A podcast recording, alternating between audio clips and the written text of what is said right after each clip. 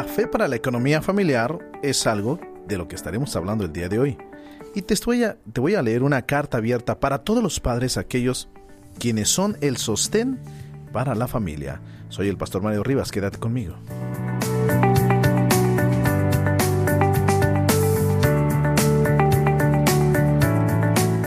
Querido padre, como padre y sostén de mi familia, sé cómo responde su, su espíritu honesto a las desafiantes palabras de la primera carta a Timoteo capítulo 5 versículo 8. Porque si alguno no provee para los suyos, y mayormente para los de su casa, ha negado su fe, y es peor que un incrédulo. Durante los primeros 11 años que fui el sostén de la familia, de Don Goster, sufrí dificultades y problemas económicos continuamente. El convertirme en el orgullo y feliz padre de cinco hijos con 28 años agravó mis problemas, por supuesto, ya que había incesantes demandas económicas. La incapacidad de cumplir con mis compromisos a tiempo me produjo vergüenza en muchas ocasiones. De hecho, esos gastos inesperados etiquetados de emergencia drenaron todos mis recursos y me pusieron contra la pared. En octubre del año 1961 vivíamos en la hermosa isla de Victoria, en Colombia. Nuestra situación económica era muy deplorable y fue una experiencia desagradable. Entonces ocurrió algo ese mes que cambió nuestra imagen acerca de los asuntos económicos. Lo que ocurrió es que después de 11 años de derrotas y casi llegar a la desesperación, Dios nos ha ministrado a nosotros a través de nosotros para suplir cada necesidad durante los últimos 42 años. Fue una reunión de oración que duró toda una noche, lo que cambió las cosas entre nosotros. Joyce y yo derramábamos nuestro corazón ante Dios. Nunca olvidaré las oraciones de mi esposa esa noche. Nunca había oído hablar a nadie de manera tan franca a nuestro Padre Celestial como ella en ese momento. Tampoco fue una serie de quejas y lamentos. Y bueno, al terminar, al terminar esa noche de oración, teníamos la confianza de que nuestras necesidades siempre serían suplidas a partir de esa noche. Hasta el día de hoy ha sido así, gracias al Señor y a su gloria. Dios me dio un secreto, y es un secreto de fe para la economía familiar que nunca ha fallado. Me dijo, mi lista de nunca más como el fundamento para un cambio total en mi vida. Punto número 2.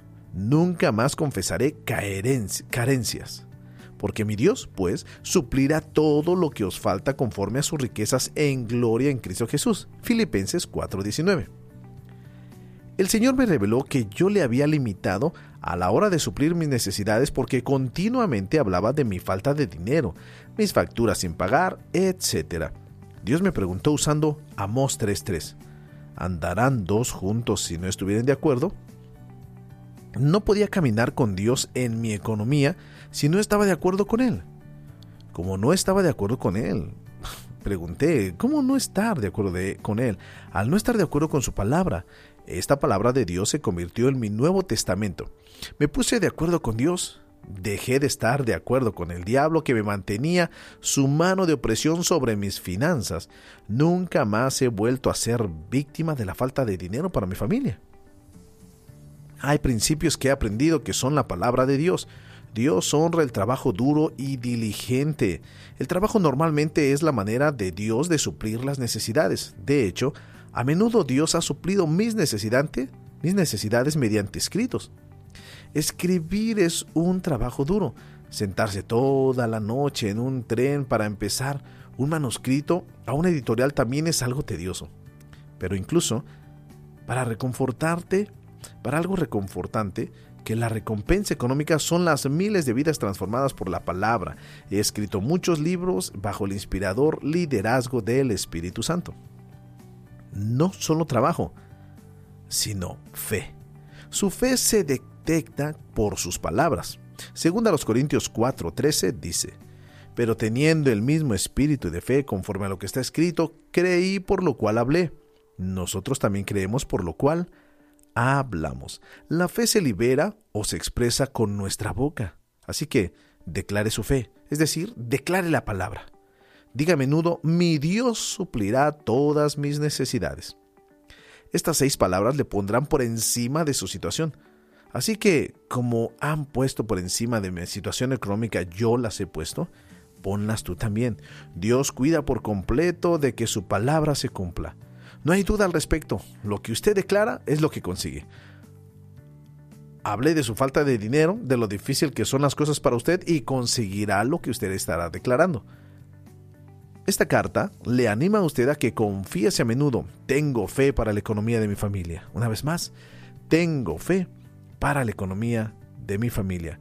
Gracias Padre por las riquezas de ahora. Con sus manos abiertas, extiéndelas hacia tu Padre y recibe todas las riquezas de Dios. Esta carta es de Don Joseph, el esposo de Joyce, mm, de Joyce, esa gran predicadora. Y con estas palabras te dejo el día de hoy. La fe para la economía familiar. Recuerda escribir, recuerda suscribirte a mi canal en este momento a través de YouTube, a través del podcast. Déjame una reseña para que este audio, si ha sido de bendición, lo puedas compartir con más personas. Compártelo con tus amigos, con tus familiares. Recuerda que las finanzas saludables son aquellas que están en la mano de Dios. Que tengas un excelente resto del día.